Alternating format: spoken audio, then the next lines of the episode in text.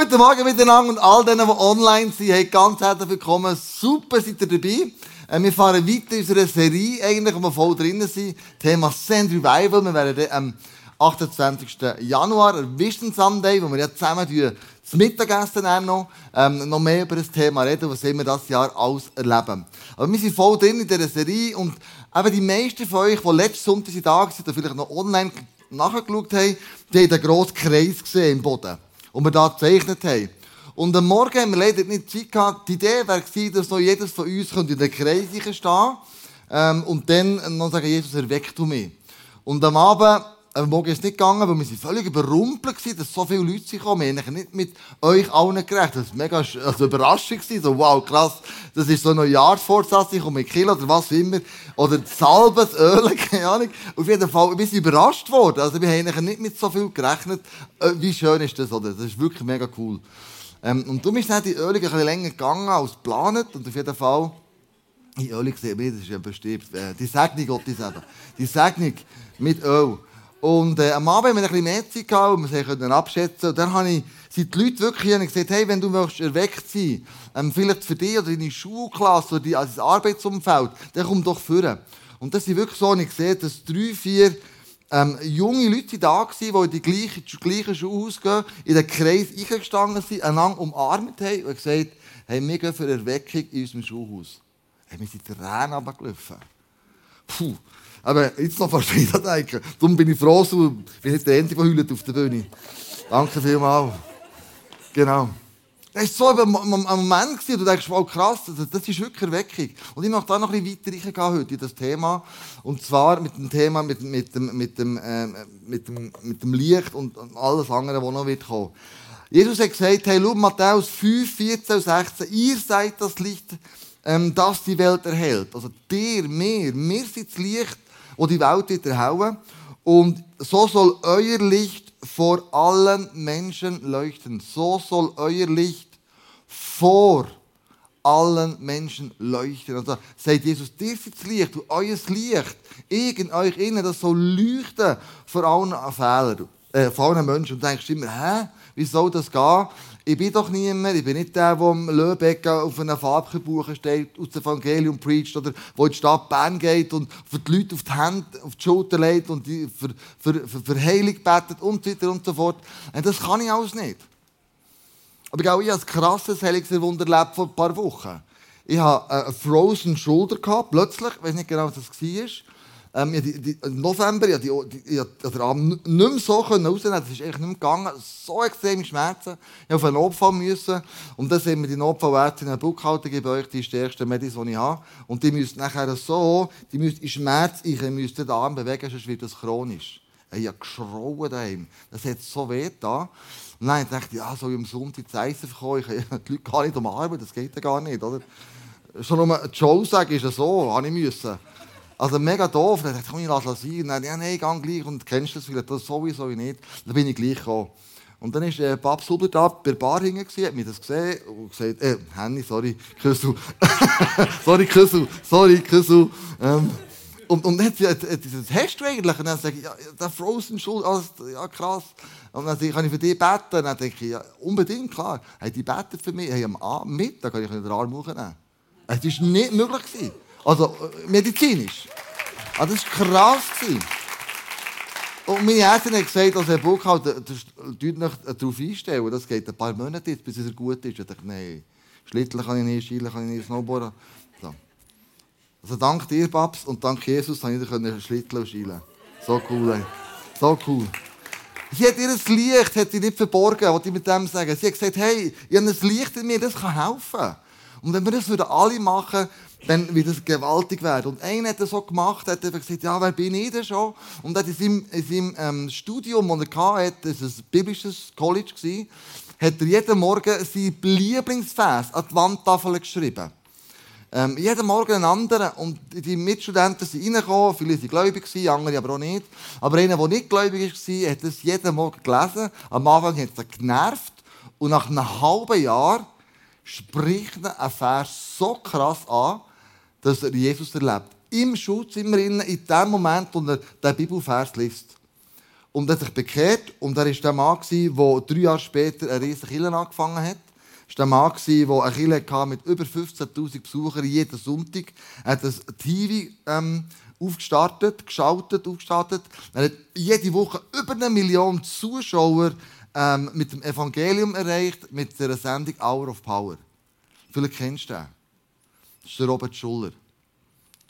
Der hat eine riesige Glaskathedrale aufgebaut, erdbebensicher in L.A. Ähm, und dass dort ja der, der, der Graben ist. Ähm, heute gehört die Kirche der katholischen Kirche, sie es nicht mehr weiterführen können. Ein paar Sachen haben auch nicht, auch nicht richtig gelaufen, aber der Anfang, wegen einem Student, hat einfach einen Bibelvers aufgeschrieben und hat einen Mann bewegt, wo Gott plötzlich Millionen Menschen mit dem Evangelium erreicht hat. Also sag nicht, du kannst nichts, du bist nichts. Du das, was du hast, sei es ein Gebet, sei es ein Bibelvers aufschreiben, ist Weltklasse genug und riesig und das Fakt. Und ich möchte euch mit euch nehmen ins Jesaja-Buch, wo mir sagt, das Jesaja-Buch ist eigentlich eine Mini-Bibel.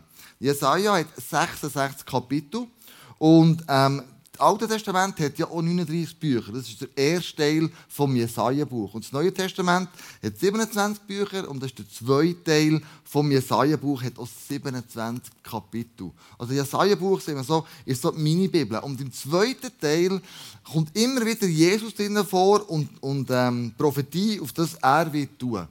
Und Jesaja hat das Buch geschrieben, in dem Moment, wo Israel ist in der Gefangenschaft in Babylon, in Babylonien, sind weggebracht worden, sie in Gefangenschaft gsi, haben ähm, sie Knechte, sie Mägde gsi, ähm, sie unter der Weltmacht von Babylon gestanden, also ihre Kultur, ihre ähm, kulturellen Schätze, die Glaubenssätze, Tempel, all das Zeug, haben sie nichts mehr gehabt. Und du musst dir vorstellen, du kommst in ein fremdes Land, du musst dort arbeiten, du wirst gefangen genommen ähm, und, und du hast, deine Kultur ist nicht mehr gefragt. Darum hat es drei Gruppen in Babylon. Nämlich so die Gleichgültigen. Die, die gesagt haben, ja gut, jetzt sind wir da, jetzt ist es einfach so, ähm, wir nehmen den Lifestyle der Babylonier an, es ist jetzt halt einfach so. Wir können es eh nicht ändern. Dann hat es eine zweite Gruppe gegeben, die Resignierten. Das waren die frustrierten Juden, die eigentlich gedacht haben, warum, warum gehört uns Gott nicht? In dem Elend, wo wir drinnen sind. Warum macht Gott das mit uns? Haben Gott mega die Schuld gegeben. Und dann die Dritten, das waren die Glaubenden. Die haben gesagt, hey, wir sind hier, weil wir selbst verschuldet haben und Gott wird uns irgendwann wieder aus dieser Gefangenschaft rausführen. Und ich denke, bei uns gibt es doch ganz ähnlich. Bei uns gibt es wirklich die gleichgültigen Christen, die, die sagen, gut, habe mich dieser Welt angepasst, dem Lifestyle dieser Welt angepasst, killen. Ja, ist eine Option, wenn ich am Sonntag nichts Besseres tue, dann komme ich in die Kirche. Ähm, und Kirche ist noch relevant für Beerdigungen, Hochzeit, Segnungen, aber sonst ist eine Kirche ähm, alternativ, ähm, out, of, out of order, das braucht es gar nicht mehr so. Das sind die, die, die sich angepasst haben. Dann die zweiten sind die Resignierten. Leute, die gläubig sind, aber beten, aber es passiert kein Wunder. Oder VIPs bekehren sich nicht. Oder Menschen in deinem Umfeld bewegen sich nicht einen Millimeter Richtung Jesus, sondern eher noch weg vom Kreuz. Aber es gibt so gleich die, die sagen, hey, ich habe Hoffnung für Menschen, ich glaube, dass Menschen befreit werden können, dass Menschen Jesus finden können. Ich habe Hoffnung, gerade ein Musical, wenn ich Leute einlade, dass sie Jesus begegnen. Das ist so die dritte Gruppe. Und ich glaube, wir, vielleicht findest du eine von diesen Gruppen wieder. Vielleicht bist du eher bei den Gleichgültigen, eher bei den Resignierten, eher bei den Glaubenden. Aber ich glaube, wenn wir den Jesaja ähm, zitieren oder das Jesaja-Buch lesen, redet es zu uns. Jesaja 49,6 steht, Du sollst nicht nur die zwölf Stämme Israels wieder zu einem Volk vereinigen und die Überlebenden zurückbringen. Dafür, äh, dafür allein habe ich dich nicht in meinen Dienst genommen. Das wäre zu wenig. Aha. Hä? Dafür allein habe ich dich nicht in meinen das wäre zu wenig. Aha. Okay. Nein, ich habe dich zum Licht für alle Völker gemacht, damit du der ganzen Welt die Rettung bringst, die von mir kommt. Also weißt, da hat wirklich der Jesaja ein kleines Bild. Er merkt gar nicht, hey, ich denke, ja, du ist das Volk, das Volk da hier mache ich ready zum Auszug von, von Babylon. Aber Gott hat gesagt, ja gut, also das ist deine Vision. Ich habe eine andere Vision. Also Gott hat viel eine größere Vision. Und Jesaja denkt mega limitiert in diesem Moment. Und vielleicht denken wir ja auch limitiert. Ja, also die Person kann nie zu Jesus finden. Der Nachbar, der ist so stur. Unmöglich. Oder wenn ich für diese Person bete, weiß ich nicht, ob Jesus heilt. Also mache ich es lieber nicht. Das ist ein krasses Wunder, wenn der Krebs wird weggehen Kennst du so Gedanken? Tun wir nicht Gott limitieren, sondern er hat gesagt, komm, ich möchte Menschen gewinnen in Jerusalem als er allererstes. Dann muss das Evangelium auf Judäa gehen, nach Samaria und dann die ganze Welt. Das ist die Strategie von Gott. Was heisst das jetzt in Jerusalem, dort wo ich bin? Vielleicht bist du die Person, die mega gut ist und schlägt den Leuten die Bibel am Tore und Bibelversen und du sollst und du musst und die Leute bekehren sich, dann Halleluja, Amen. Super. Aber vielleicht bist du nicht die Person, die das macht. Und dann denkst du, ja, werde. Und hat einen guten Tipp. Und zwar redet die Bibel von Menschen vom Frieden. Matthäus 10 und Lukas 10 redet Jesus zu den Jüngern und sagt, hey, geht in die Welt Geht dorthin, wo ihr aufgenommen werdet, wo man euch begrüßt, dort, wo man euch zu essen gibt, dort, wo man euch zulassen. Geht in die Orte oder geht in die Häuser rein, wo man euch wohlgesinnt ist. Und das haben sie gemacht. Und hat gesagt, schau, das sind Personen vom Frieden. Personen vom Frieden, die sind offen für das Evangelium. Die hat Gott irgendwie parat gemacht. Das kann zum Beispiel der Cornelius sein, Apostelgeschichte 10. Oder die Lydia, die Purpurhändlerin. Oder der Gefängniswärter, Apostelgeschichte 16. Das sind so Leute, die eigentlich schon Gott parat gemacht hat, dass sie das Evangelium aufnehmen können. Und das heisst, es gibt Leute in meinem Umfeld, die sind einfach parat, dass du zu ihnen kommst. Ich habe letzte Woche eine Geschichte gelesen von David Watson, das war ein Gemeindegründer. Ähm, und der ist ähm, in ein Dorf gegangen, wo man noch nie von Jesus gehört, geredet hat. Das ja nicht äh, irgendwie im Internet angeschlossen gewesen, also überhaupt nicht digital unterwegs, überhaupt nicht. Und dann begegnet er am Dorfrand einem Mann. Und wo er kommt, der David Watson, steht der Mann auf und sagt, ähm, er sagt, endlich bist du hier. Hä? Auf dich habe ich schon 20 Jahre gewartet. Und dann nimmt man der David Watson, geht ins Dorf und sagt, hier ist der Mann, von dem ich die letzten 20 Jahre geträumt habe. Wir müssen auf alles hören, was dieser Mann uns sagt. Und dann ist das viele vom Dorf, nicht alle, aber viele, haben sich dann für Jesus entschieden. Also offensichtlich ist der David Watson auf einen Mann getroffen, der schon gewartet hat, dass er das Evangelium bekommt. Dass er gewartet hat, dass Gott ihn bereit gemacht hat. Und wir haben so Leute im Umfeld, du und ich, wir haben Menschen vom Frieden, die warten, dass du ihnen das Evangelium erzählst. Wie mache ich denn das jetzt? Wie finde ich die raus? Fasten und beten. Genau in dieser Zeit, wo wir jetzt drinnen sind. Fasten und beten. Überleg doch Gott im Gebet, frag Gott, wer hast du parat gemacht? Oder vielleicht fastest du für den Nachbar, dass Gott ihn parat macht dass du, wenn du das Evangelium ihm erzählst, dass, er nicht, dass du nicht auf taube Ohren stoßest, sondern dass du merkst, hey, der ist offen, der, der liest mir ab den Lippen, der, der möchte mehr wissen. Oder der möchte offen sein für das Gebet und dass du für ihn bettest. Und ich glaube, so Personen sind offen für uns als Botschafter, sie sind offen für die Botschaft und sie sind offen für die Mission. Dass das, was sie gehört haben, nicht bei ihnen bleibt, sondern weitergeht.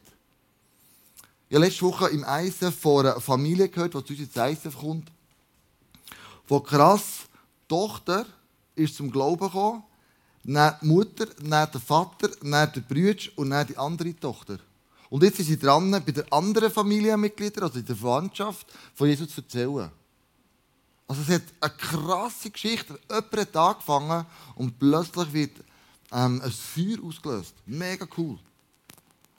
Und ich wünsche mir das für dich und für mich genau gleich. Und bitte nutze die Zeit, jetzt die Fast- und Gebetszeit, dass du sagst, hey, wer könnte zu Jesus führen? Wer ist parat? Weil du bist ja das Licht.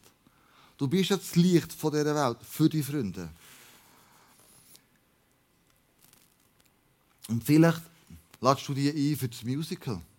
Vielleicht lässt du sie ein für den Explore-Kurs, den wir starten. Vielleicht sagst du, hey, wir ICF haben Alpha Live gestartet. Komm doch mal vorbei. Da reden wir, wir über zehn Wochen lang, startet im September, starten wir den Kurs wieder. Und, und, und vielleicht möchtest du dabei sein, wenn wir Jesus entdecken miteinander. Du lädst die Person mit ein. ICF haben wir so viel Angebot, dass du Menschen kannst in die Kirche führen kannst, die Jesus noch nicht kennen. Menschen vom Frieden. Brauch die Angebot. Wenn du sagst, die sind super cool. Oder du kannst auch selber unterwegs sein und diesen Menschen von Jesus erzählen. Mutter Teresa hat, ist für mich eine Frau, die ähm, auch kontrovers war, logisch, ist nicht immer alles top gewesen, aber sie hat Gott von ganzem Herzen geliebt. Und, und sie, hat, sie hat so ähm, einen, Dialog geführt, manchmal. Mit ihr, also sie hat, ähm, ich muss anders sagen, sorry, ich muss mal anfangen. Mutter Teresa war eine Nonne, die in Kalkutta angefangen hat. In Spanien hat sie nicht dürfen Priesterin werden, als eine Frau war. Also ist sie als Missionarin nach Kalkutta gegangen. Sie hat genau das Gleiche gemacht, nur unter den Armen. Und äh, am Schluss hat sie Orte von 3800 Nonnen und sie hatten nur äh, zwei Schreibmaschinen. Mit dem haben sie alles geregelt. Essen verteilen und so weiter und so fort. Und dann hat man sie zum Nobelpreis erkoren, Trägerin, oder wir geben ihr den Nobelpreis. Und dann hat es ein Interview gegeben mit ihr. Und ähm, dann hat man gesagt, hey, du kannst stolz sein auf den Preis, den du bekommst, hat der Reporter gesagt. Und sie hat gesagt, also Stolz kenne ich nicht, ich helfe den Menschen. Und dann hat er antwortet, warum geben Sie den armen Menschen Fisch zu essen? Warum geben Sie ihnen keine Angel, um den Fisch selbst zu fangen? Darauf antwortete sie, meine Leute können nicht einmal stehen, wenn ich sie aufsammle. Meine Leute können nicht ein, einmal stehen, wenn ich sie aufsammle. Und ihr Lebensmotto ist sie trotzdem. Trotzdem. Er hat gesagt, die Leute sind manchmal unvernünftig, unlogisch und selbstbezogen. Lieb sie trotzdem. Wenn du, Gott, wenn du wenn du Gutes tust, werden sie egoistische Motive und Hintergedanken dir vorwerfen. Sei, tue trotzdem Gutes. Wenn du erfolgreich bist, gewinnst du falsche Freunde und echte Feinde. Sei trotzdem erfolgreich. Das Gute, was du tust, wird morgen vergessen sein. Tue trotzdem Gutes. Ehrlichkeit und Offenheit machen dich verwundbar. Sei trotzdem ehrlich und offen. Was du in jahrelanger Arbeit aufgebaut hast, kann über Nacht zerstört werden. Baue trotzdem. Deine Hilfe wird wirklich gebraucht, aber die Leute greifen dich vielleicht an, wenn du ihnen hilfst. Hilf ihnen trotzdem. Wie oft erleben wir Ablehnung und dann ziehen wir uns ins Schneckhäuschen zurück. Stimmt's? Wenn der nicht, ich bin so einer. Dann ziehe ich mich zurück und denke, ja, mach es doch selber. Wenn ihr es besser wisst, das ist doch mir scheißegal. Ja, so rede ich manchmal, gell? Und dann denke ich, ja, aber das lernt Mutter Theresa ganz etwas sagen, mach es trotzdem. Und mach es aus Liebe. Und von wo kommt die Liebe? Von wo kommt die Liebe, dass man es trotzdem macht? Es hat ein Mann gesagt, der Howell Harris. Der war dabei bei der Erweckung. Send Revival 1835. Und er hat Folgendes gesagt, als er die Liebe von Gott gespürt hat, so hat er es beschrieben. Plötzlich hatte ich das Gefühl, mein Herz würde aus Liebe zu Gott, meinem Erlöser, wie Wachs vor dem Feuer zerschmelzen. Auch fühlte ich nicht nur Liebe und Frieden, sondern eine Sehnsucht, aufgelöst zu werden und bei Christus zu sein. Dann war auch ein Schrei in meinem innersten Seele, was ich mir zuvor völlig unbekannt war. Aber Vater, aber Vater. Ich konnte nicht anders, als Gott meinen Vater zu nennen. Ich wusste, dass ich sein Kind war und dass er mich liebte und mich hörte. Also eine überwältigende Liebe, die er gespürt hat, wo er Gott begegnet ist. Wo Jesus bei ihm angekommen ist, wo der Heilige Geist er eingeladen hat. Und der Jesaja, der schreibt eigentlich genau das Gleiche. Der Jesaja sagt, hey, ich habe fünf Analogien von der Liebe, die krass ist. Die wir mal durchlesen müssen. Jesaja 54 bis 49 bis 50, das ist zusammengefasst für euch, sagt er ich bin der Hirte. Das ist so Vers 9 bis 10. Hey, ich schaue zu dir, es wird sich nichts ändern, ich bin bei dir. Und dann sagt er, ein bisschen komisch, also nicht anders formulieren, ich bin deine Eltern. Jesus sagt zu dir, ich schaue zu dir, wie die Eltern zu dir schauen, schaue ich zu dir. Und dann kommt das Krasseste, was ich finde, Gott hat das Tattoo. Mehrere. Ich habe deinen Namen eingraviert. Und die Frage, die wir immer wieder haben, ist, welchen Namen hast du in Gott?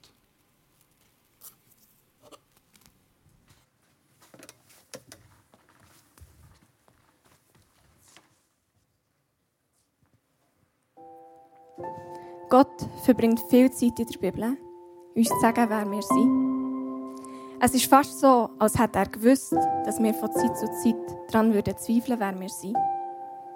Es ist, als hätte er es vorausgesehen, dass wir unser ganzes Leben damit würden verbringen nach unserer Identität zu suchen, nach unserem wahren Namen.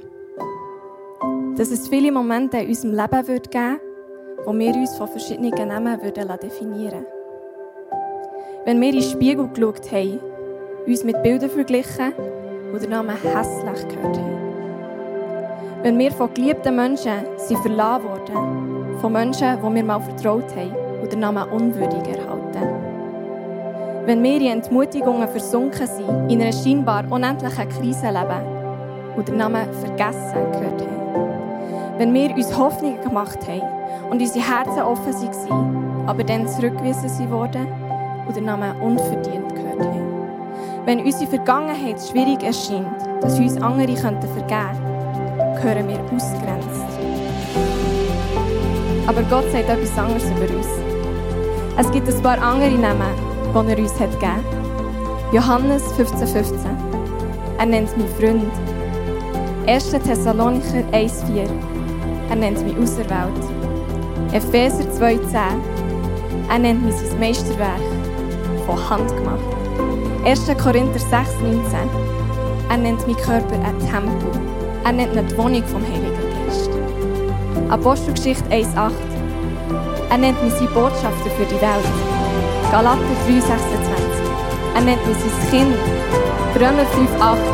Er nennt mich so sehr lieb, dass er seinen Sohn für mich hat gegeben. Johannes 8, 36. Er nennt mich frei. Wirklich frei. 2. Korinther 5, 17. Auch nicht ganz neu, brandneu. Und es ist erstaunlich, wie sehr sich die Namen von denen Namen unterscheiden, die wir uns gewöhnt sind zu hören. Dein Name ist nicht der Name, der dir die Welt gibt. Dein Name ist nicht der Name, der deine Vergangenheit dir gibt. Dein Name ist nicht einmal dein Name, der dir dein eigenes Spiegelbild gibt. Wenn du aufhörst, auf all deine Namen, alte Namen zu hören, und zu antworten, dann haben sie keine Macht mehr über dich. Die Namen, die wir darauf hören sollen, sind die, die unser Vater, der Autor der Ewigkeit, der Schöpfer der Welt, uns gegeben hat. Wie lautet also dein Name? Ich freue mich, dich kennenzulernen.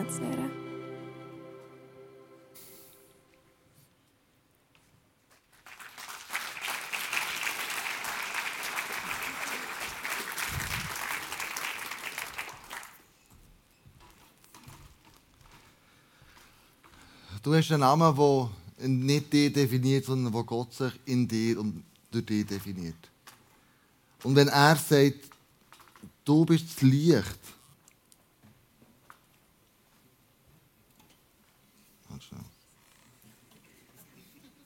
Ja, das ist schon noch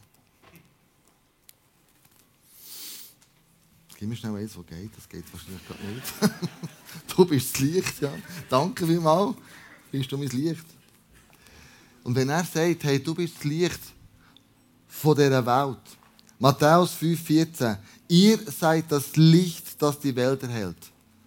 So soll euer Licht vor allen Menschen leuchten. Und das heißt für mich nichts anderes. Send Revival heisst, ich bin die Erweckung. Das ist ein bisschen krass, du weißt, was ich meine. Ich bin das Licht. Du hast unter deinem Stuhl ähm, so eine Kerze. Send Revival heisst eigentlich, hey, erweck mich. Gott, erweck du mich. Ich möchte das Licht sein für meine Nachbarn. Ich möchte mit dieser Identität, mit dem Namen, den du mir gegeben hast, möchte ich zu meinen Nachbarn gehen, zu meinen Freunden, zu meinen Arbeitskollegen. Und mit dem Licht, mit dieser Kerze, ist, glaube ich, tief verborgen, hey, ich habe eine Sehnsucht. Ich habe eine Sehnsucht, dein Licht zu sein. Und wenn du sagst, ja, ich habe auch die Sehnsucht. Ich weiss, ich bin vielleicht noch nicht überall. Ich weiss, ich noch Luft gegen aber ich habe eine Sehnsucht, dass Menschen in meinem Umfeld zu Jesus finden. Dass sie durch mich erleben, erfahren, wer er ist. Denn wenn du das bist und du die gleiche Sehnsucht hast wie ich, dann möchte ich dich einfach bitten, komm doch jetzt auf die Bühne. Wir machen mal Feister hier. Bitte pass auf, beim Bühne hochgehen. Aber wir möchten ein Licht sein. Wenn du das auch möchtest sein, dann möchte ich dich bitten, jetzt aufzustehen. Die gleiche Sehnsucht hast, einfach zu mir auf die Bühne zu kommen und das Licht hochzuheben. Wie ein Bild und sagen, Jesus, ja, ich bin das Licht dieser Welt. Du hast mir die Welt eingesandt, damit ich auf dich herweisen kann. Wenn du das bist, dann komm doch auf die Bühne. Du kannst hochkommen. Ja, die Kerzen anzünden, hochheben.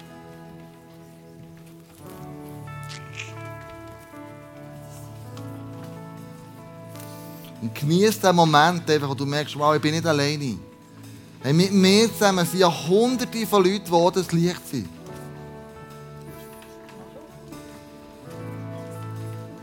Wir können vor stehen, wir können die Bühne. Kommt nur da vorher stehen.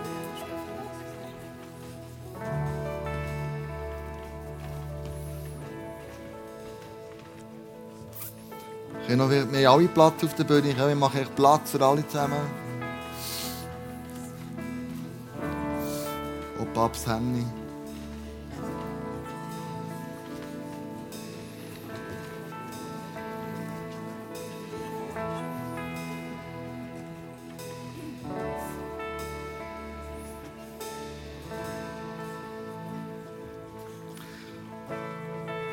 Wir haben alle Platz auf der Bühne. Ich mache echt Platz für alle bis wir auf der Bühne fliegen.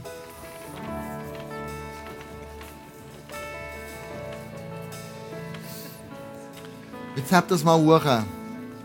Und jetzt merkst du, hey krass, ich bin nicht alleine. Ich bin nicht alleine. Da sind ganz viele Leute um mich herum, die das Gleiche glauben, die das Gleiche hoffen, die eine Sehnsucht haben, dass Jesus in meinem Umfeld innen ähm, wirkt, dass die Menschen in meinem Umfeld zum Glauben kommen, dass ich Licht sein auf dieser Welt, dass Jesus mich brauchen dass ich Licht sein kann. Hey, schau mal um dich herum, wer da außen Bühne steht und wer das Licht durchhat und sagt, wow, hey, so cool. Wir gehen zusammen für das Gleiche, für die gleiche Vision, für die gleiche Mission. Das ist so cool. Wir beten und segnen uns zum Schluss und dann gehen wir ab der Bühne und singen voll Überzeugung I speak Jesus. Das, was die wohl sehen im Leben, im Leben von vielen anderen Menschen.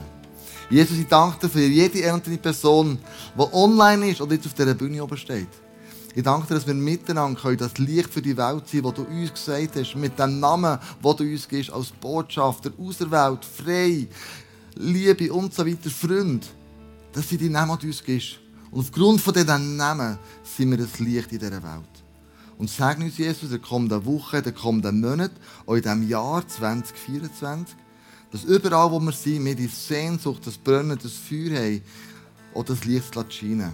Manchmal können wir es besser, manchmal können wir es weniger gut, aber Jesus, diese Sehnsucht in unserem Herzen, dass du wirkst in dieser Welt, die wollen wir nie mehr verlieren, solange wir leben. Amen.